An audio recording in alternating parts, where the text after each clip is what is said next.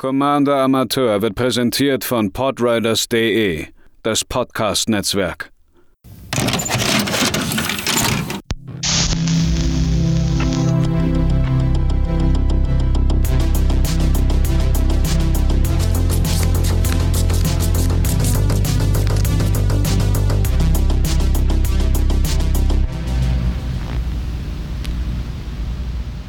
Herzlich willkommen, liebe Planeswalker, bei einem weiteren Budget Deck hier beim Command Amateur Podcast, vorgestellt von mir, Matze.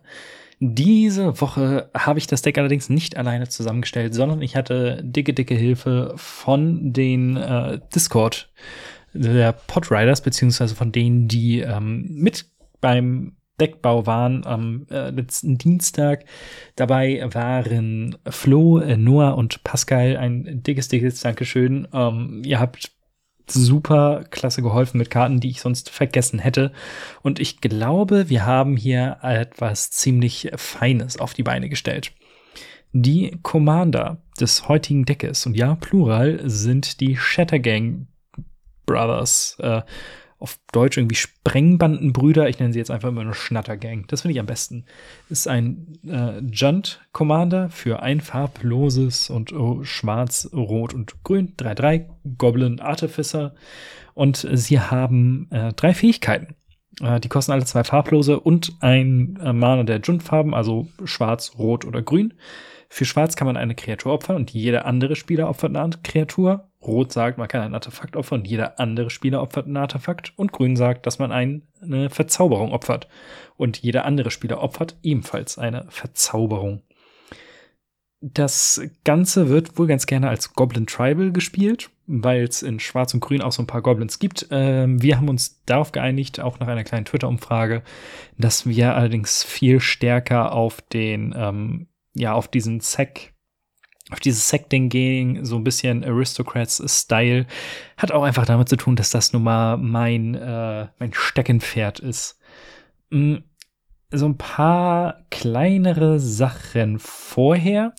Das Deck ist recht stark geworden. Ich glaube, es ist nicht äh, auf dem Level wie andere Decks. So, also es ist schon mit oben der eines der stärkeren Budget-Decks hier, aber es ist nicht ganz so heftig wie Glisser, glaube ich, geworden. Ähm, es ist zum Beispiel recht anfällig für Tokenstrategien. Wir haben da einen bestimmten Spell gegen, das ist auch der teuerste Spell im gesamten Deck.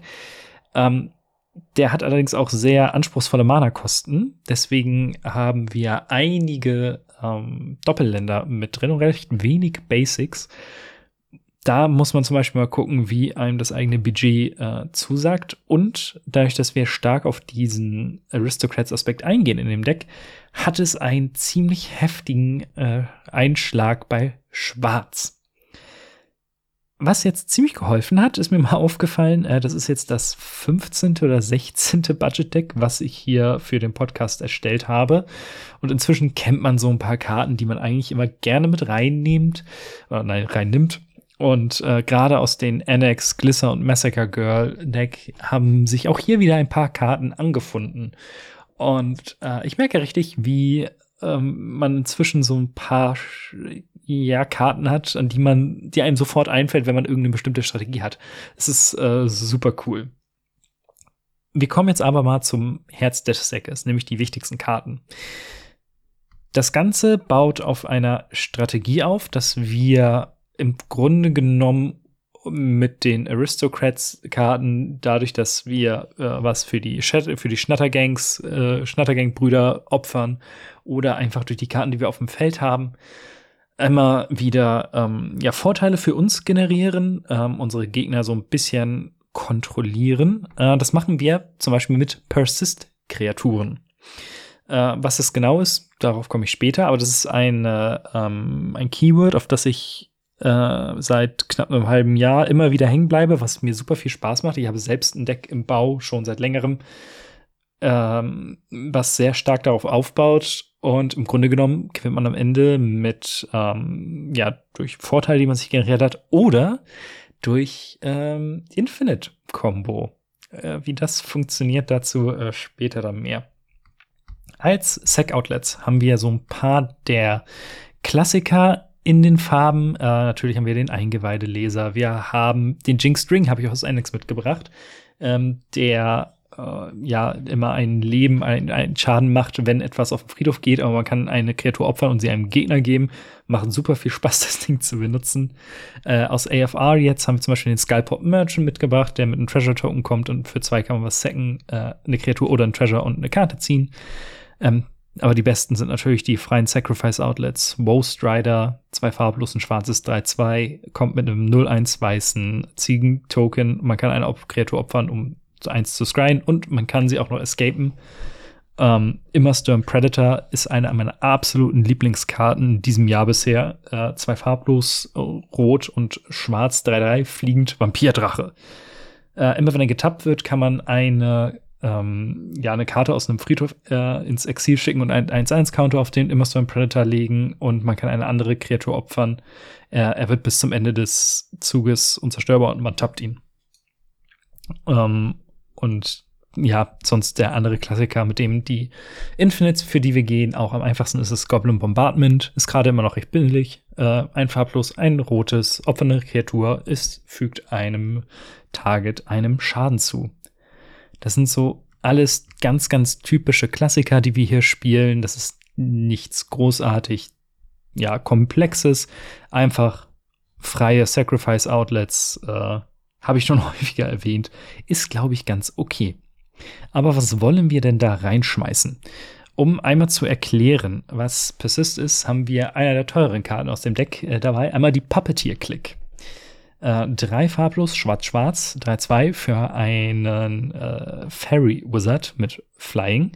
Wenn sie ins Spiel kommt, ähm, können wir eine Kreaturenkarte aus dem Friedhof eines Gegners unter unserer Kontrolle ins Spiel äh, bringen. Es bekommt äh, also die Kreatur bekommt Haste und am Ende des Zuges äh, wird sie aus dem Spiel entfernt. Die Puppeteer-Click hat Persist. Persist heißt, wenn diese Kreatur äh, aus dem Spiel ins Fried in den Friedhof gelegt wird, wenn kein minus 1 minus 1 Counter drauf war, können wir sie zurück ins Spiel bringen mit einem minus 1 minus 1 Counter drauf. Das heißt, wenn sie auf dem Spielfeld ist und zerstört wird, kommt sie automatisch wieder und jetzt bei der Puppeteer-Click ist es so, dass sie einen absurd guten äh, ETB-Effekt haben. Der wird dann sozusagen noch mal getriggert. Ähm, die andere Karte, die vor allem nennenswert ist, weil sie auch gerne mit Infinite Combos gespielt wird, ist Murderous Redcap. 2 und 2 Hybride Schwarz-Rot, also Raktos.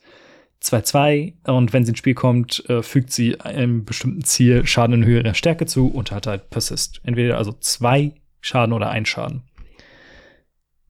Wie können wir damit jetzt Infinite gehen? Äh, wir haben zwei Kreaturen mit Grumgully the Generous und Renata Call to the Hunt. Die besagen, dass andere Kreaturen, beziehungsweise bei Grumgully ist es nicht Menschen, Kreaturen, mit, äh, wenn sie ins Spiel kommt, einen 1-1-Counter bekommen. Da sich in Magic minus 1, minus 1 und plus 1, plus 1 Counter aufheben, bedeutet das, wenn eine dieser Karten draußen ist und eine Persist-Kreatur wiederkommt, dass sich der Minus-1-Counter und der Plus-1-Counter gegenseitig auflösen und die Kreatur kommt im Grunde genommen so rein, wie sie vorher auch war. Wenn man also ein freies Sacrifice-Outlet hat, im Idealfall zum Beispiel Goblin Bombardment, dann kann man unendlich häufig eine Persist-Kreatur opfern und sie kommt immer wieder und man schießt immer wieder Schaden und hat in den 99% der Fällen äh, gewonnen. Als alternative Sackfotter haben wir noch Squee, the Immortal, den man aus dem Friedhof oder den, äh, das, dem Exile spielen kann. Das heißt, man hat immer irgendwie was da. Oder das Reassembling Skeleton, ein farblos, ein schwarzes 1-1 für ein farblos und ein schwarzes, kann man ihn aus dem Friedhof getappt aufs Spielfeld zurückbringen. Ähm, natürlich haben wir in allen möglichen Kategorien Möglichkeiten, uns budgettechnisch zu verbessern. Dazu aber später mehr. Ähm, eine Karte, die im Grunde genommen in ganz, ganz vielen äh, Kategorien sehr wichtig ist, ist Ulvenwald Mysteries. Die wurde mir von äh, Ed Meisterperson bei Twitter vorgeschlagen. Zwei farblos, ein grünes für ein Enchantment. Ist schon mal gut, weil wir können Enchantments opfern. Wenn eine Nicht-Token-Kreatur, die wir kontrollieren, sterben, äh, stirbt, investigaten wir. Das heißt, wir kriegen einen Clue-Token, den wir zu zwei farblose opfern können und eine Karte ziehen. Und immer wenn wir einen Clue-Token opfern, ähm, machen wir einen 1-1 weißen Mensch-Soldaten-Token. Es ist ein Enchantment, es gibt uns Artefakte, die Clues sind Artefakte und es gibt uns äh, Kreaturen. Besser geht es eigentlich nicht, zumindest für uns. Das ist schon ähm, eigentlich eine der besten Karten in dem gesamten Deck. Ähm, wir haben so ein bisschen Recursion eingebaut, um unsere Sachen wiederzuholen. Sollten die auf einmal doch irgendwie im Friedhof landen. Ähm, Omen of the Dead ist klasse. Für ein schwarzes holt man eine Kreatur aus dem Friedhof auf die Hand zurück. Das ist ein Enchantment mit Flash. Theoretisch kann man es noch für äh, drei farblose opfern, um zu scryen. Wir werden es wahrscheinlich immer in die Shattergang Brothers äh, reinopfern. Äh, Victimize, man opfert eine Kreatur und holt zwei Kreaturen aus dem Friedhof zurück. Ist äh, einer der wie ich finde, coolsten äh, Reanimator-Spells und holt uns meistens dann die Combo-Pieces zurück. Oder wenn eine unserer größeren Kreaturen da drin liegt, äh, kann man da auch relativ leicht ran. Bei den Ram-Spells, ähm, einmal sollte ich erwähnen, Skyshot Claim. Drei farblos, ein grünes für eine Sorcery. Man sucht nach äh, zwei Forest-Karten, also nach zwei Wäldern, und packt sie aufs Spielfeld und ähm, ja, mischt die Bibliothek danach wir haben bei den Doppelländern darauf geachtet, dass es die meisten ähm, mit ähm, Landtypen sind. Ursprünglich waren in diesem Deck noch Nature's Law und Three Visits. Die sind letzten Endes budgettechnisch rausgeflogen. Ähm, wenn ihr die irgendwo rumfliegen habt, weil ihr im Precon geholt habt oder sehr viele Commander Legends Packs gecrackt habt, ähm, nehmt die mit statt ein oder zwei der anderen äh, Ram Spells, einfach weil man so viel leichter sein Mana fixen kann. So, Skyshow Claim ist immer noch ein guter Ram-Spell, deswegen ist er drin. Äh, Solemn Simulacrum, Set Robot ist, glaube ich, offensichtlich viermal farblose 2-2. Wenn ein Spielfeld kommt, holt man sich ein Basic Land und wenn er stirbt, zieht man eine Karte. Im Idealfall opfern wir ihn als entweder Artefakt oder Kreatur, das können wir uns aussuchen. Für die Shattergang Brothers ziehen eine Karte und haben noch den äh, restlichen Value. Ähnlich bei Ornithopter of Paradise, zwei farblos, Artefakt Thopter 02 fliegend und für Tappen kann man äh, ein Mana eine beliebigen Farbe seinem Pool hinzufügen. Um mit unseren Gegnern zu interagieren oder um Karten zu ziehen, haben wir ein paar der Klassiker in den Farben.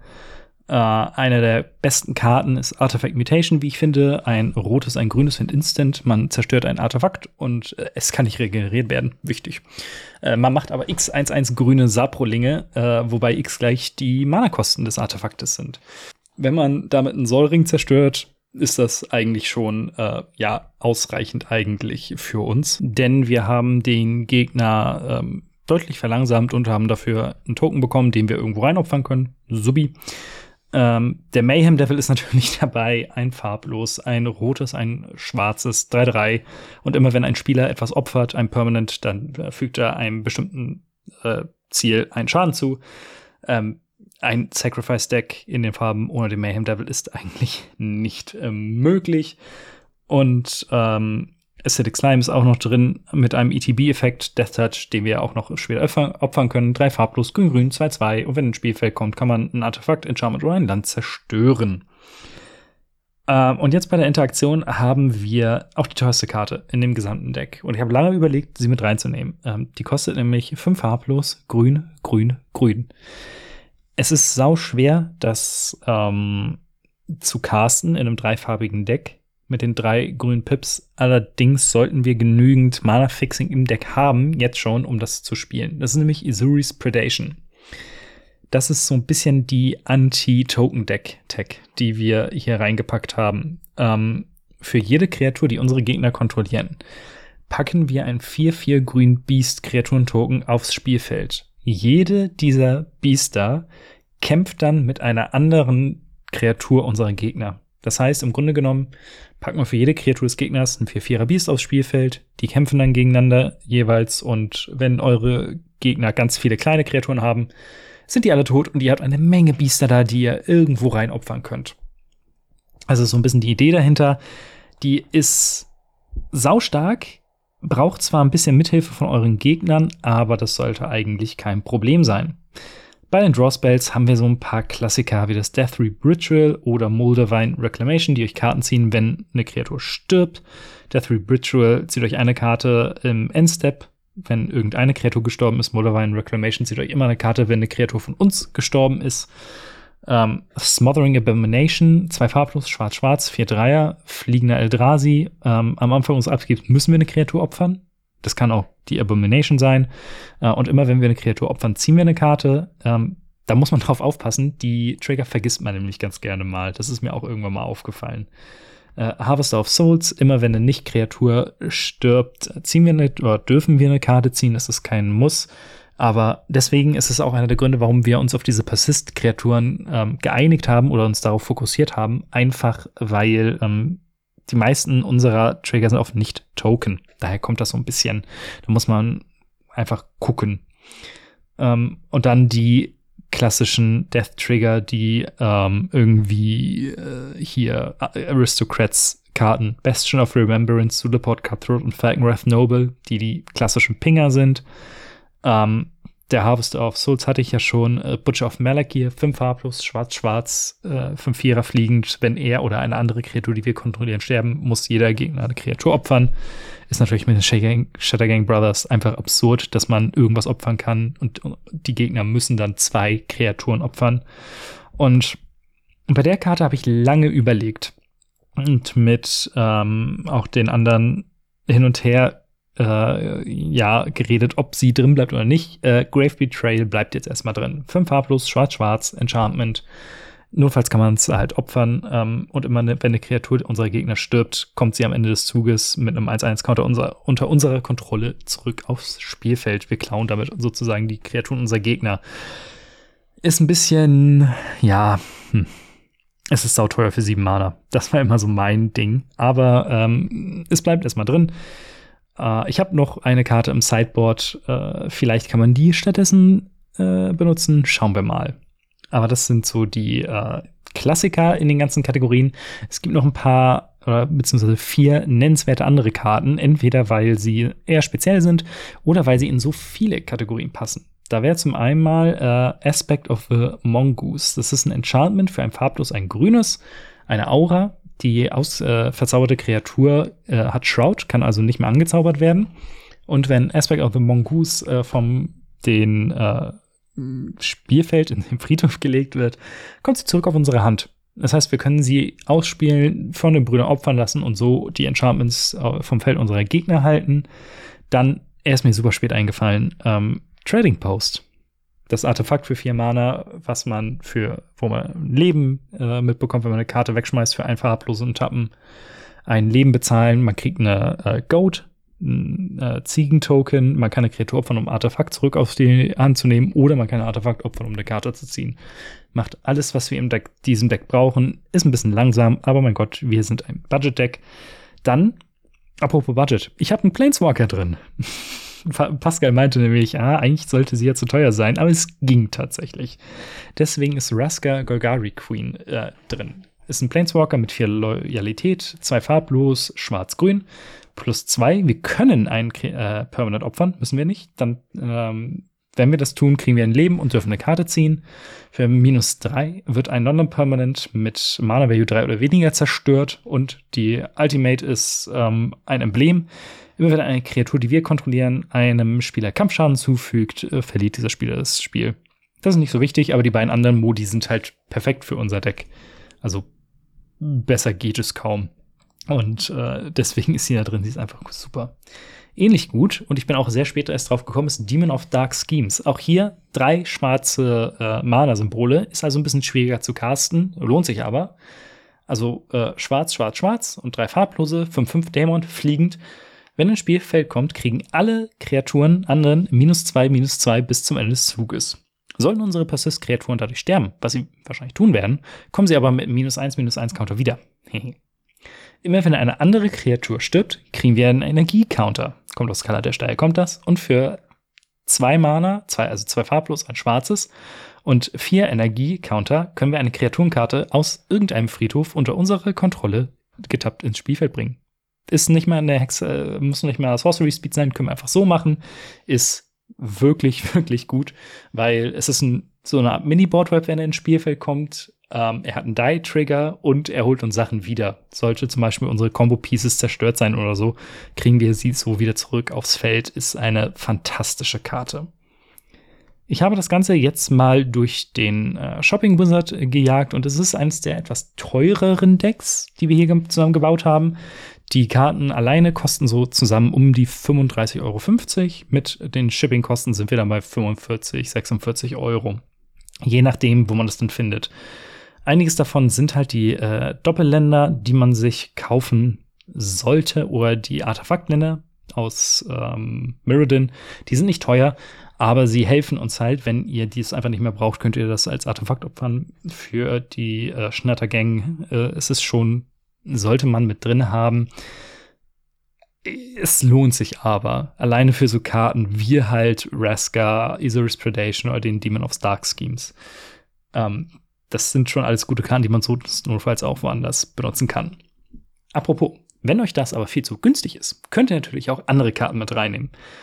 Klassiker, äh, habt ihr schon mal von einer Karte namens Wormcoil Engine gehört? So eine riesige 6 Mana 6-6 Artefakt-Kreatur, die, wenn sie stirbt, sich aufteilt in zwei 3-3er-Würmer. Natürlich ist die gut in diesem Deck. Dann als äh, Sacrifice Fodder ähm, Bloodgast wäre zum Beispiel eine schöne Ersatz für Gutterbones in dem Deck.